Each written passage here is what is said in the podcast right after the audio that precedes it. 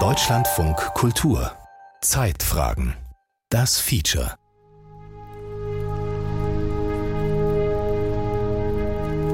Wenn du willst, dass das Töpfchen leckeren, süßen Hirsebrei macht, dann sag Töpfchen koch.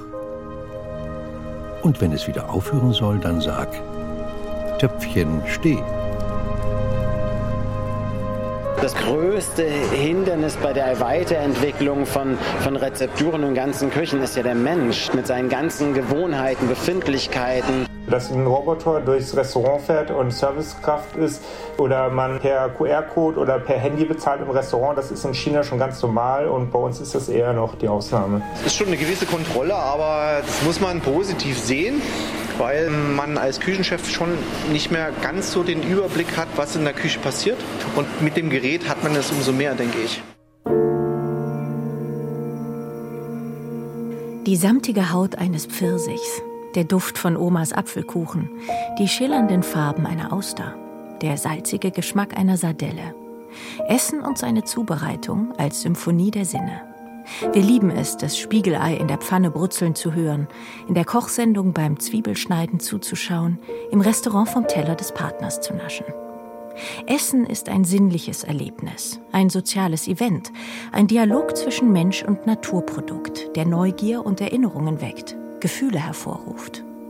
Die Gastronomie hat diese Zusammenhänge perfektioniert. Braucht die Gastroszene digitale Unterstützung, um die Sinnlichkeit in der heutigen Zeit zu bewahren? Töpfchen Koch und Tischlein deck dich. Künstliche Intelligenz in der Gastronomie. Ein Feature von Tina Hüttel. Der ehemalige Gastronomieberater und heutige Digitalstratege Markus Kress spricht vom analogen Wesenskern der Gastronomie in einer zunehmend digitalen Welt. Viele denken, viele Kunden denken, Gastronom öffnet abends um 5 Uhr die Tür und äh, dann hat er irgendwie, sagen wir, drei, vier Stunden zu tun, aber dem ist ja nicht der Fall. Ne? Also es gibt so viele Themen in der Gastronomie drumherum, die der Kunde gar nicht sieht der, die der Gastronom aber bewältigen muss. Und das geht halt nur, indem man intelligente Systeme, intelligente Prozesse ihnen zur Verfügung stellt, sodass das auch bewältigbar ist. Das gilt sowohl für die Mitarbeitenden als auch für den Gastronomen selbst. Markus Kress hat Wirtschaftsinformatik studiert und war lange Partner bei den Food and Beverage Heroes, einer Fachagentur, die Kunden aus der Gastronomie berät. Vom Businessplan über die Gestaltung der Speisekarte bis hin zur Personalplanung. Als einer der ersten in der Branche hat Kress sich auf den Bereich Digitalisierung und künstliche Intelligenz spezialisiert. Heute ist er für die Digitalstrategie einer deutschlandweiten Burgerkette verantwortlich, immer auf der Suche nach neuen KI-Anwendungen, die das Leben von Gastronomen enorm erleichtern könnten wie er sagt. Es gibt zum Beispiel Reservierungssysteme, da lernt das System selbst, wie der Gastronom normalerweise Gäste im Restaurant platzieren würde. Ob er die erst an Tisch 1 oder an Tisch 30 setzt, welche Tische er zuerst besetzt, wo er vielleicht auch Stammkundschaft hinsetzt oder ähnliches. Und das System erkennt das und kann dann irgendwann automatisch quasi optimal die Sitzauslastung und auch Wünsche von Gastronomen halt berücksichtigen. Nicht nur für die Platzierung der Gäste, sondern auch um abzuschätzen, wie viele Gäste kommen werden, war früher Fingerspitzengefühl und menschliche Erfahrung entscheidend. Heute geht es auch ohne. Beispiel Münchner Hofbräuhaus. 3500 Gäste passen in die berühmteste Trinkhalle der Welt. Nur wenige Gaststätten zählen mehr Plätze. Nur wenige blicken auf mehr als 430 Jahre Tradition zurück.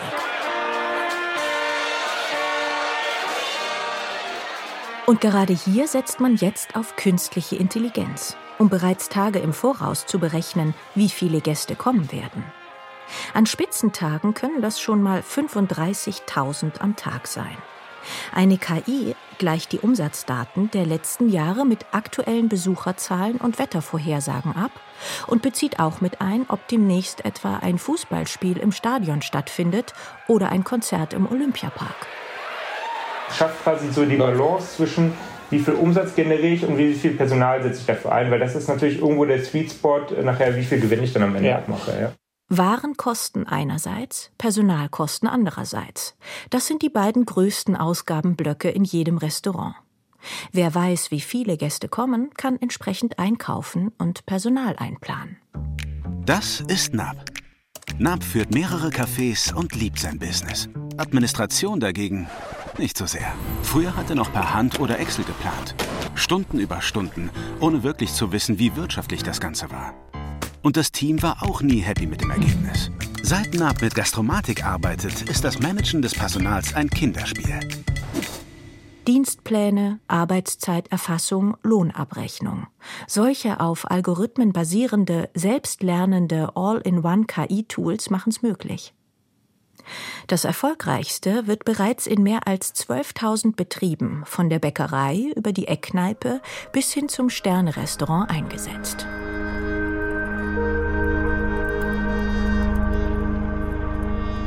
Auf dem Heimweg kam er abends in eine Herberge. Dort waren schon viele Gäste. Sie saßen vor einem spärlichen Mahl und murrten über die Knauserigkeit des Wirts. Als der Schreinergeselle das sah, da rief er, Seid alle meine Gäste. Ihr sollt ein Mahl haben, wie es keiner gegessen hat. Und nun setzt euch. Tischlein, deck dich. Nun, was sagt ihr? Oh, toll, fein. So langt nur zu, meine Freunde. Wenn eine Schüssel leer ist, so steht gleich eine neue da. Der Wirt sah mit gierigen Augen auf das Tischlein und dachte, das wäre etwas für mich.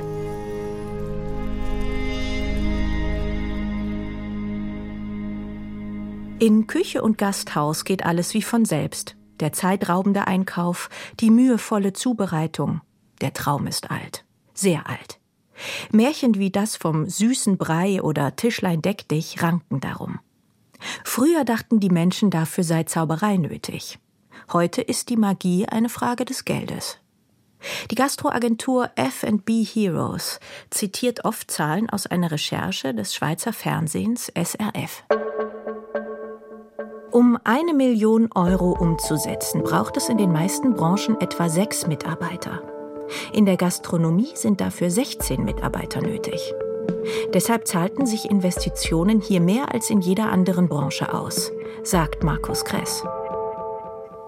Wäre da nicht noch eine andere Zahl? In Deutschland ist es so, dass die Gastronomie relativ klein strukturiert ist. Das heißt, 85 Prozent, würde ich sagen, der Gastronomen haben weniger als eine Million Euro Umsatz. Und wenn man sich das anguckt, dann ist es so, dass ähm, es eigentlich fast keine Ketten in Deutschland gibt. Es ist halt sehr unterschiedlich zu anderen Ländern wie den USA, auch wie Großbritannien, wo es natürlich sehr, sehr viele Ketten gibt mit Tausenden von einzelnen Units dann, die von diesen Ketten halt betrieben werden. Viele Player hierzulande sind zu klein, haben zu wenig Kapital, um groß zu denken. Es rentiert sich für sie nicht, in selbstlernende Systeme für Reservierung, Dienstplanung oder Umsatzvorhersagen zu investieren. Großbritannien, Frankreich, China oder die USA sind Vorreiter in puncto Systemgastronomie und damit auch bei KI-Anwendungen. They are the inventors of the most famous robots in the kitchen industry, Flippy. Besonders wenn für KI auch Robotik nötig ist, wird es teuer und eigentlich nur für Restaurantketten, Mensen und Großkantinen erschwinglich. Bei der US-Burgerkette White Castle etwa wendet der Roboter Flippy, entwickelt von der Firma Miso Robotics, bereits die Patties auf dem Grillgitter. So if you want to add a Flippy to your restaurant, it'll cost around $3,000 a month. C'est pas seulement un robot capable de faire des pizzas, c'est un restaurant entièrement digitalisé. Das ist nicht nur ein Roboter, der Pizza macht, das ist ein komplett digitalisiertes Restaurant.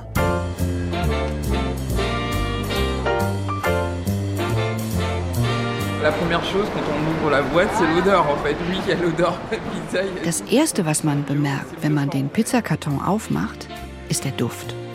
Oh ja, das ist eine richtige Pizza. Und die Zutaten sind alle bio. Man merkt wirklich, dass die Produkte frisch sind. Und im Promo-Video der französischen Restaurantkette Pazzi Pizza sehen die Pizzen eigentlich ziemlich kross aus. Vom Teigformen übers Belegen bis hin zum Backen und Schneiden erledigt das der Pizza iObot. Eine krakenarmige Maschine, die einen Pizzabäcker obsolet macht. Allerdings existiert nur noch der Werbefilm im Netz. Die zwei Pariser Filialen im laut Werbung ersten automatischen Restaurant der Welt sind seit gut einem Jahr geschlossen. Die 35 menschlichen Mitarbeiter gekündigt, das Start-up The Spoon pleite und die 12 Millionen Funding verbrannt. Zu früh? Zu unausgereift? Oder werden Maschinen, die neben oder anstelle von Humanpersonal in Küchen und im Gastroraum Pizza, Burger und Bowls zubereiten, von Gästen nicht angenommen? Auch in Deutschland gibt es zwei Start-ups, die an Kochrobotern basteln. Die Firma Goodbites will noch im ersten Quartal 2024 an die Öffentlichkeit gehen, mit einer Roboterstation, bei der gleichzeitig zwei Robots bis zu 150 Gerichte pro Stunde zubereiten können. Der Konkurrent, ein Kochroboter namens AidMe, der aussieht wie eine Riesenversion des Thermomix mit zwei Greifarmen, mehreren Töpfen und Schüsseln, ist schon am Markt. In Berlin kann man ihn in der Mensa des AI-Campus zwischen KI-Forschung, Start-ups und Unternehmen aus dem Bereich hinter einer Glasscheibe beobachten. Ebenso in einem Strandhotel in Schleswig-Holstein. Hat der Gast einmal über App bestellt, kocht AidMe, der zweiarmige Küchenroboter, in fünf Minuten bis zu fünf Gerichte gleichzeitig. Aus einem programmierten Rezeptfundus, der von Pasta und Bowls über Salate bis hin zu Chicken Curry reicht. Für Pasta al Arabiata etwa greift ein Arm Spiralnudeln, füllt sie in eine silberne Schüssel, dann kommen noch Kirschtomaten, Tomatensauce und Basilikum dazu. Schließlich stellt AidMe den Behälter in einer rotierenden Vorrichtung ab. Ein Prinzip wie beim Betonmischer. Die Zutaten werden vermengt und erwärmt. Normalerweise denkt man immer, Köche, das ist ein kreativer Prozess, aber eigentlich liegt der kreative Prozess ganz am Anfang, wenn man die Speisekarte entwickelt und danach ist es auch sehr viel Routinetätigkeit. Und Routinetätigkeiten können halt sehr gut von äh, Robotern halt übernommen werden. Und das ist auch ein Stück weit halt langweilig für den Koch, ja. Und so kann er sich halt mehr auf den kreativen Part konzentrieren, wohingegen der Roboter die Routinetätigkeit übernimmt. Kommentiert der Gastroexperte und Digitalstratege Markus Kress. Entwickelt wurde der Kochroboter vom gleichnamigen Berliner Start-up AidMe, das dafür mehr als 12 Millionen Dollar von Investoren erhalten hat und kürzlich mit großem Verlust verkauft wurde. Es heißt, eine siebenstellige Summe habe der Hamburger Essenslieferdienst Circus Kitchens dafür bezahlt. Er will AidMe in seinen Produktionsküchen einsetzen, allerdings nicht als vollwertigen Kochersatz wie in der Mensa des Berliner AI Campus. Er soll menschlichen Köchinnen und Köchen zur Hand gehen. Der Kochroboter wird also vorerst zum Küchenhelfer degradiert. Ich hab Hunger. Ja, worauf warten wir noch? Wenn es dir recht ist, werden wir jetzt im schönsten Restaurant der Welt zu Abend essen. Es ist mir sehr recht. Ein Vater macht seiner kleinen Tochter eine Freude. Eine Szene aus dem Heinz-Rühmann-Film Der Lügner von 1961, die in einem Automatenrestaurant spielt. Das ist wirklich das schönste Restaurant der Welt. Ist das schönste Restaurant, weil, weil hier die hungrigsten Menschen essen. Mittig im Gastraum ein paar Tische mit Stühlen, ringsum Wände mit Glasklappen, ähnlich Schließfächern in einer Bank, die etwa mit Tortenstücken oder belegten Broten gefüllt sind. Rühmann hat seine Filmtochter hierhin ausgeführt. Sie schwärmt vom schönsten Restaurant der Welt. Du bist ein so wunderbarer Vater, dass ich mir wünsche, dass du sehr dick bist. Was? Als der Film 1961 herauskam, waren vollautomatische Restaurants eigentlich schon wieder aus der Mode. 1896 hatte die Deutsche Automatengesellschaft, ein Zusammenschluss des Schokoladenfabrikanten Ludwig Stollwerk mit zwei Erfindern, auf der internationalen Gewerbeausstellung in Berlin das erste Mal ein elektrisch-automatisches Restaurant mit selbsttätigen Verkaufsapparaten präsentiert. Kein Warten, keine Servicekräfte, kein Trinkgeld nötig, versprach man. Die ersten Automatenrestaurants eröffneten in Berlin und eroberten von hier aus die Welt. Sie hießen Imperialautomat oder Palastautomat und hatten einen im Art Deco eingerichteten Gastraum mit durchsichtigen Klappen an der Wand. Wer ausreichend Geld einwarf, konnte ein Glaskästchen öffnen und Frikadellen, Hühnchenpastete, Bohnen mit Speck oder Vanillepudding entnehmen. Ohne dass der Gast es merken sollte, steckte jedoch hinter jeder Klappe eine Menge Handarbeit. Sollten die Kästchen doch zu jeder Zeit wieder mit frischen Speisen gefüllt sein. Zu teuer auf Dauer. Der Boom der Automatenrestaurants ebbte ab. Und in den 1920er Jahren erledigte die rasende Inflation in Deutschland den Rest, schlicht weil die Maschinen die Münzmengen nicht mehr schlucken konnten. Miau, miau.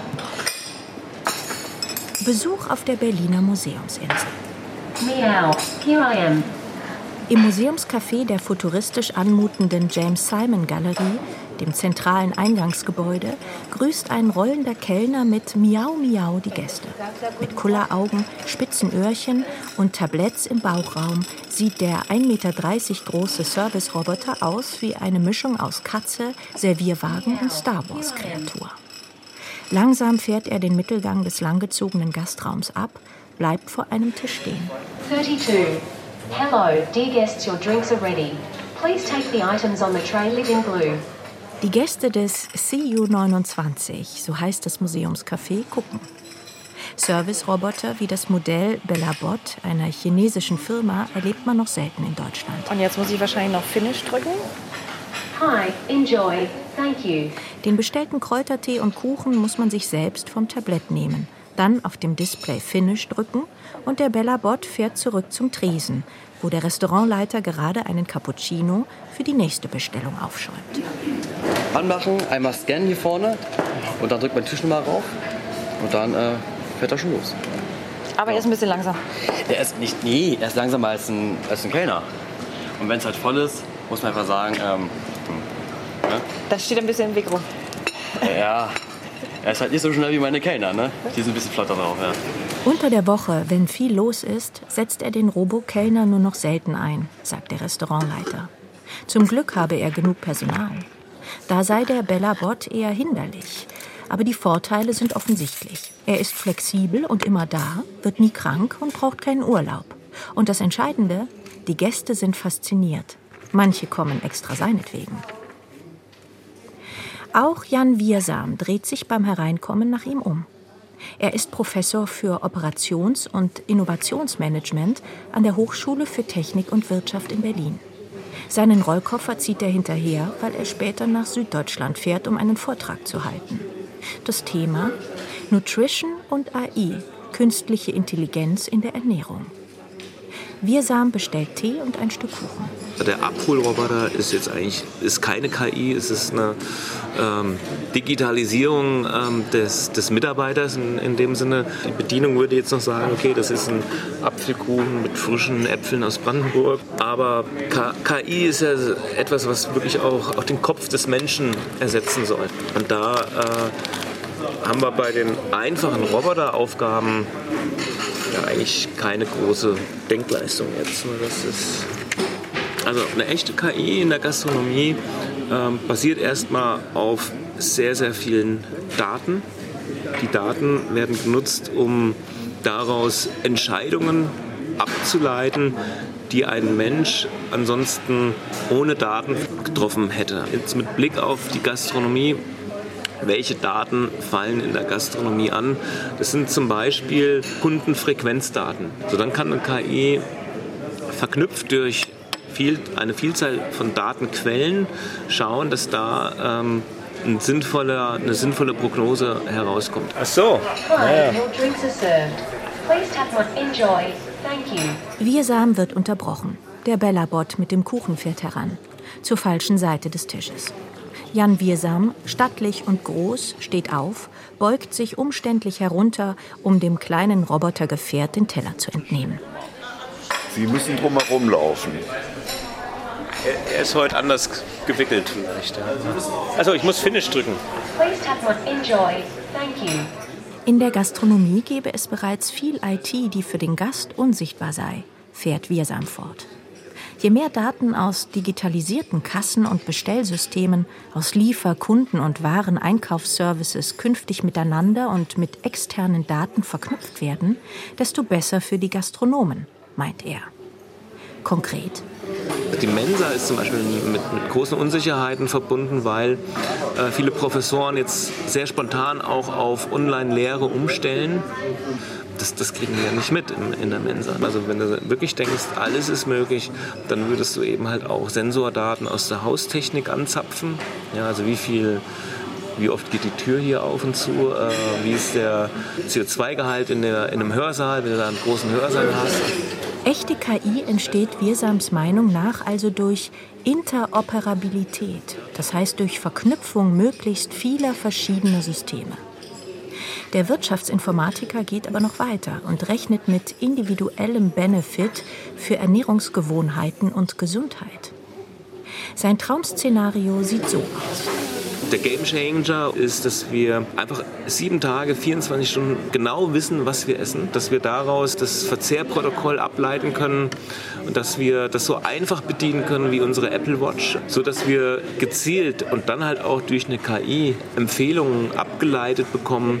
Hier, Jan, du solltest mal mehr Olivenöl konsumieren zum Beispiel oder weniger Kuchen essen. Das war dann halt wirklich auf den Mensch zugeschnitten.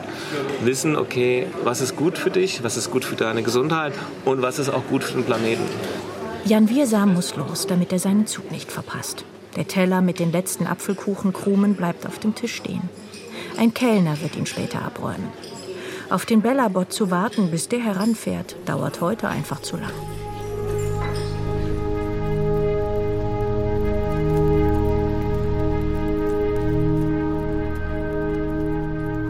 Als sie sich satt gegessen hatte, wollte sie, dass das Töpfchen aufhörte zu kochen.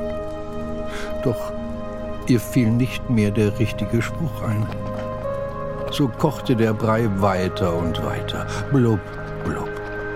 Der Brei lief in das Nachbarhaus, so als wollte er die ganze Welt satt machen.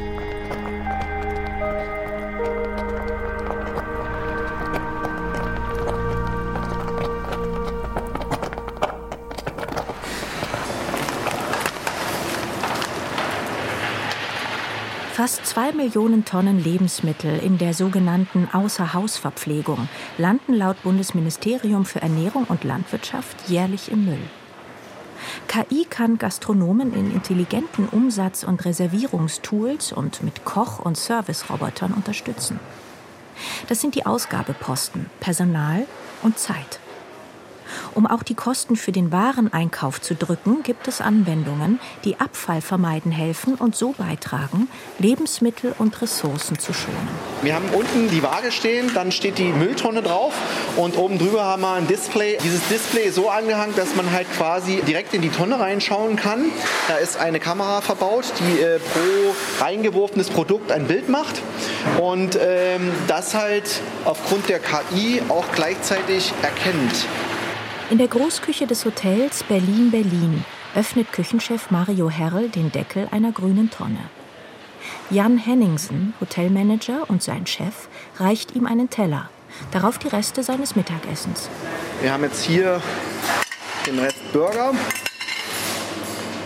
Jetzt hat er was erkannt und jetzt schlägt er uns was vor, weil er dieses Produkt, was wir jetzt da reingeworfen haben, nicht wirklich erkennen kann. So. Er hat jetzt vorgeschlagen, Fleischeintopf, Gefü Geflügelgulasch, äh, Teriyaki-Tofu, das haut ja alles nicht hin. Ja? Ähm, hier kann man aber nochmal vom Gesamtmenü auswählen und dann kann man das nochmal ähm, kategorisieren und dann quasi, äh, das ist ja Tellerabfall, das ist ja was anderes. Abschnitte, Nee, halt, stopp, falsch. Genau. Und dann kann man das hier nochmal festlegen in Bankett, Frühstück und Lütze. Und dann geht man auf Lütze Tellerabfall und dann drückt man auf Fertig und dann ist das kategorisiert. Ja. Was Herrl eher nennt, heißt Winnow. Die britische Erfindung besteht aus einer KI-fähigen Kamera, einer Mülltonne, Waage und einem Display. Verfaulte Gurken, Brotreste und sogar ganze Gerichte kann Winnow meist mühelos erkennen. Jetzt aber sucht Küchenchef Mario Herrel auf dem Touchscreen nach dem entsprechenden Icon Speisereste, Restaurant, Burger und korrigiert und kategorisiert den Abfall so nach. Das ist wichtig, damit die KI lernt. In den zwei Jahren seit Einführung in seiner Hotelküche hat Winnow gelernt, hunderte Essensabfälle zu erkennen. Dank der Cloud-Software analysiert das Tool genau, was wann zu viel produziert wurde und gibt dem Küchenteam Rückmeldung, wann es weniger kochen kann, um so langfristig den Wareneinkauf sowie die Lebensmittelabfälle zu reduzieren. Bei voller Auslastung schickt die Hotelküche bis zu 2000 Mahlzeiten täglich raus. Zum Frühstück, Mittagessen, bei Banketts und Veranstaltungen, erklärt der Hotelmanager Jan Henningsen. Essensreste werden ja in der Gastronomie traditionell eh getrennt, weil die ja oft dann auch wegen irgendeiner Wiederverwertung dann doch zugeführt werden. Aber bei uns ist es eben so, dass wir auch genau wissen, was wir wegschmeißen. Das ist der Unterschied in wie viel. Sonst ist es einfach, die, die Tonne ist voll, die wird rausgefahren, eine neue Tonne wird hingestellt und dann weiß keiner, was wirklich drin war und was wirklich, ähm, wie viel es war. 717 Euro Nutzungsgebühr pro Monat bezahlt das Hotel für seine zwei Winnow-Abfallstationen in der Küche. Dafür hat es neben der Hardware einen Online-Zugriff auf die Winnow-Plattform, die die Abfälle genau auflistet.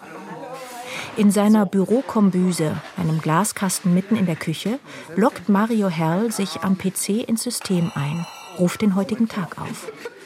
Jede Veränderung in der Tonne wird fotografiert jedes Foto ist mit der genauen Uhrzeit und dem Gewicht abgespeichert. Und sofern es kategorisiert ist, wird auch ein Preis ausgerechnet. Hier zum Beispiel. Ähm, jetzt haben wir hier angeklickt, das ist, ähm, sind die gekochten Eier. Und zwar geht es um Frühstücksabfall. Und die wurden nicht angenommen. Und dementsprechend ist das mit 0,9 Kilo hinterlegt und 3,64 Euro und somit äh, eine Überproduktion von uns. Ist schon eine gewisse Kontrolle, aber das muss man positiv sehen, weil ähm, man als Küchenchef schon nicht mehr ganz so den Überblick hat, was in der Küche passiert. Klar, den sollte man haben. Und mit dem Gerät hat man das umso mehr, denke ich. Ja. Also ich muss sagen, ich habe auch mal Koch gelernt. Also ich meine, wir sind Menschen, dass Fehler passieren. Also wenn jetzt Mario jemand wäre, dem das nicht interessieren würde, wäre es wahrscheinlich schon ein Problem, muss man ganz klar sagen. Wenn er sagt, nee, ich koche so viel ich will und es will nur interessieren, was die sagen, interessiert mich nicht. Aber das ist hier nicht der Spirit, den wir hier im Haus haben. Jetzt sind wir in unserem Gruppenrestaurant, in dem wir auch das Frühstück servieren. Und aufgrund des Jan Henningsen führt jetzt durch den Frühstückssaal. Allein beim Frühstück fielen früher täglich 66 Kilogramm Speisereste an, erklärt er. Das entspricht etwa 165 Mahlzeiten und 284 Kilogramm an CO2-Emissionen. Und so steht es jetzt auch auf Postern im Frühstücksraum, die er plakatieren ließ, um seine Gäste auf die Verschwendung aufmerksam zu machen. Das Küchenteam verwendet inzwischen kleinere Teller, Schüsseln und Servierlöffel. Die KI habe ihnen gezeigt, wo sich sinnvoll sparen lässt. Verschwendung ist natürlich auch immer ein finanzieller Faktor, absolut. Und ich glaube, das ist für mich auch wirklich die realistische Hoffnung, weil das gut Menschtum, da, da glaube ich nicht so dran. Das sieht man schon beim Frühstück. Also die Leute nehmen sich einfach zu viel, mehr als sie essen können. Also ich glaube, ähm, die Motivation eben durch Geld ist auch wirklich, was der Sache hilft. Welche Summe genau das monatlich ausmacht, sei schwer zu berechnen, sagt der Manager. Seit Winnow arbeitet das gesamte Hotelteam nachhaltiger, bewusster, vom Restaurant bis in die Wäscherei. Außerdem beschäftigt das Hotel Berlin-Berlin seit Mai eine Sustainability Managerin. Eine Managerin für Nachhaltigkeit also und darf sich mit dem sogenannten Green Key schmücken, ein weltweit anerkanntes Zertifikat für eine nachhaltige Entwicklung von Hotels.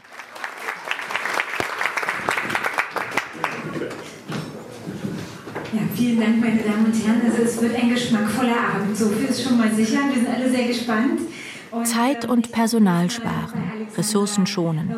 Dabei kann KI Gastronomen heute schon unter die Arme greifen, wenn auch noch nicht vollumfassend.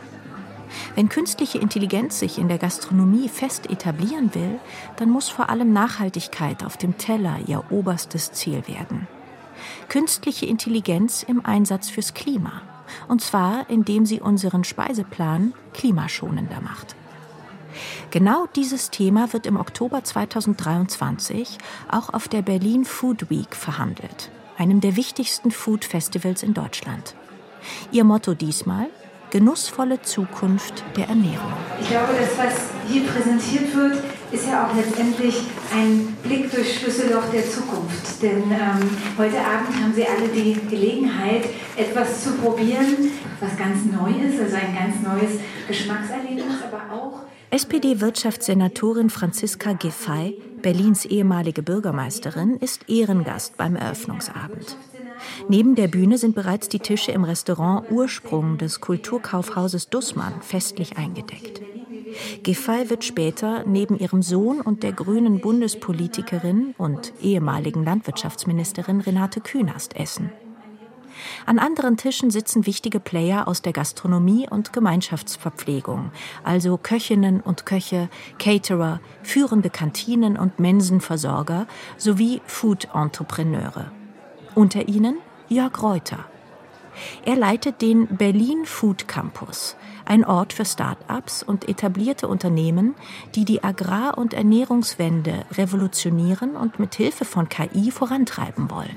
Man muss es ja umgekehrt beantworten, in welchem Bereich wird KI keine Rolle spielen. Und natürlich macht es extrem Sinn, ein Teil der zellulären Landwirtschaft ist ja, äh, dass du Mikroben nimmst und die Dinge produzieren lässt. Also entweder erntest du die Biomasse der gesamten Mikrobe oder die Proteine, die die generieren.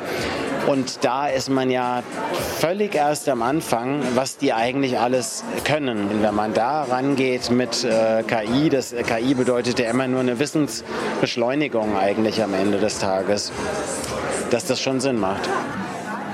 Was Reuter meint ist, ohne KI ist unsere Ernährung langfristig gar nicht mehr denkbar. Und weil bundesweit rund 20 Prozent der arbeitenden Bevölkerung eine Kantine aufsucht, sind diese Kantinen neben Mensen, Kita und Schulverpflegung sowie Kantinen in Altenheimen und Krankenhäusern das größtmögliche Testfeld für KI-Anwendungen in der Systemgastronomie. Was hier passiert, prägt das Essverhalten vieler und vice versa das, was wir heute zu essen und zu trinken bekommen, das ist nicht mehr nur eine experimentierende Oberliga, sondern das sind alles Themen, die wir zukünftig in die Wirklichkeit auf ganz viele Teller bekommen. Und auf der Bühne der Berlin Food Week spricht nun Christian Hamerle. Er ist Wiener und leitet bei Dussmann das sogenannte Food Service Innovation Lab. Der Konzern ist mit rund 400 Kinder-, Patienten- und Senioreneinrichtungen einer der größten sogenannten Gemeinschaftsverpfleger in Deutschland. Hamerles Ideenlabor soll die Zukunft des Caterings neu denken und digitalisieren. Der Einsatz von KI habe dabei absolute Priorität, sagt der ursprünglich gelernte Hotelfachmann. Einige der von Dussmann geführten Kantinen sind bereits mit dem Winnow-System zur Müllvermeidung ausgestattet. Ebenso mit intelligenten Kassensystemen, deren Kameras selbst übereinanderliegende oder neu eingeführte Artikel erkennen. Doch auf einer Skala von 1 bis 10 sieht Christian Hamerle sein Unternehmen maximal bei 3 oder 4. Wir haben uns aus der Komfortzone in die Lernzone begeben, weil das Wichtigste im Thema Automatisierung und Digitalisierung ist der kulturelle Wandel, der da mitkommen muss. Es hilft mir die beste künstliche Intelligenz nichts, wenn ich die Menschen, die im täglichen äh, Gebrauch damit zu tun haben, damit nicht umgehen können. Also pilotieren tun wir an einigen Orten und an einigen Stellen, aber es ist noch nicht in allen 400 Kantinen zum Einsatz gekommen. Hamerle beklagt die vielen kleinen Insellösungen verschiedener Start-ups statt einer einzigen umfassenden Systemlandschaft. In naher Zukunft möchte er möglichst viele Daten sammeln, um per Live-Datenmanagement nachzuvollziehen, was gerade in den Kantinen passiert. Selbstverständlich müssten die Daten anonymisiert werden. Das ist, glaube ich, ganz, ganz wichtig, gerade in Konzernen, damit wir nicht anfangen zu sagen, oh, Herr Müller und Frau Meier haben nicht gesund gegessen und deswegen sind sie jetzt im Krankenstand. Das wäre die Vollkatastrophe, das darf nicht passieren.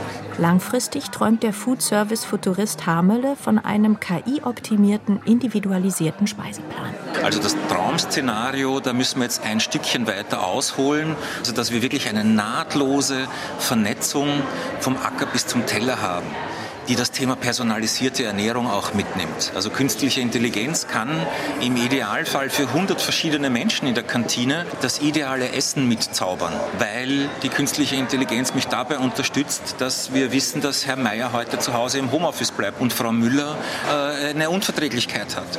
Also personalisierte Ernährung mithin zur unverfälschbaren Transparenz der Produkte. Das heißt, wo kommen die Produkte her? Was haben die für einen CO2-Footprint? Was haben die für einen Nährwert? Das ist das ideale Bild meiner Food Service Intelligence Plattform. Komplex in Worten, aber was der Vordenker meint, lässt sich auf der Food Week schon auf dem Teller erleben. Denn natürlich gibt es auch etwas zu essen an diesem Abend. Als Fingerfood etwa Käse, der im Labor hergestellt wird. Auf Basis von Milchproteinen, sogenannten Smart Proteins, die von Mikroorganismen per Präzisionsfermentation hergestellt wurden. Alles ohne Milch und Kuh. Oder ein Donut gefüllt mit Karamell, das nicht aus Butter und Zucker besteht, sondern aus Pilzmyzelien. Die Gäste mussten vor dem Essen übrigens unterschreiben, dass sie vom Start-up Mush Labs keinen Schadensersatz verlangen, falls der Verzehr Nebenwirkungen hat. Denn eigentlich ist der smarte Donut noch nicht marktreif. Das Hamburger Food-Tech-Unternehmen Mush Labs züchtet das fadenartige, weit verzweigte Wurzelwerk von Pilzen, das Myzel, in Brauereitanks, auf Biertreber, einem Abfallprodukt der Bierherstellung. Nathalie Drost, promovierte Molekularbiotechnologin, forscht am Pilzmyzel, um daraus neue Lebensmittel zu kreieren. Ohne künstliche Zusätze, aber mit künstlicher Intelligenz. Es gibt ähm, über 2300 essbare Speisepilze da draußen. Wenn du den richtigen Pilz in der richtigen Kombination mit dem Nahrungsmittelrest, also Biertreber versus Orangenschalen aus der Saftproduktion nimmst, kriegst du super viel andere Aromen und Profile. Wir haben schon über 20 Prototypen entwickelt von Fleisch, Fleisch, über Fisch, über Käse, über Milch, über Desserts. Und das ist nur möglich, wenn du die Kombination kennst. Jetzt stell mal unsere Kollegin ins Labor, die 2300 Pilze mit was weiß ich wie vielen Nebenströmen testet. Geht nicht. Und da kommt der Computer ins Spiel. Was Textur, Aromaprofil, Substanz und Geschmack des Donut-Karamells angeht, sind die 60 Gäste schon mal angetan. Mush Labs hat sich aber eigentlich vor allem auf Fleischersatz spezialisiert. Der Mealball, ein Bratklops aus Pilzmyzel, wartet wie der Donut noch auf die EU-Marktzulassung. In erster Linie wolle die Firma Ware an die Gastronomie verkaufen, sagt Drost. Die Gastronomie ist ja immer ein gutes Anzeichen dafür, was funktioniert und was nicht und was die Leute begeistert. Und deshalb ist, wird unsere erste Linie, wenn wir auf den Markt dürfen, ähm, viel in Restaurants sein. In der Gastronomie werden wir KI also zuerst zu schmecken bekommen. Statt der samtigen Haut eines Pfirsichs, den schillernden Farben einer Auster oder dem salzigen Geschmack einer Sardelle werden wir womöglich bald ebenso selbstverständlich von der Marmorierung des Flanksteaks aus dem 3D-Drucker, dem Duft des Smart Protein Käses und der Farbe des zellbasierten Laborlachses schwärmen. Und noch mehr. Vielleicht gelingt es, dass etwas so Komplexes wie KI künftig etwas sehr Einfaches bewirkt. Unsere Ernährung nachhaltiger und klimafreundlicher machen und so den Hunger vieler stillen. Die Hexe dachte an nichts Arges, und der Mund wässerte ihr so sehr nach dem neuen Gericht, dass sie selbst in die Küche ging und es zubereitete. Als es fertig war, konnte sie nicht warten, bis es auf dem Tisch stand, sondern sie nahm gleich ein paar Blätter und steckte sie in den Mund. Kaum aber waren sie verschluckt, so war auch die menschliche Gestalt verloren, und sie lief als eine Eselin hinab in den Hof.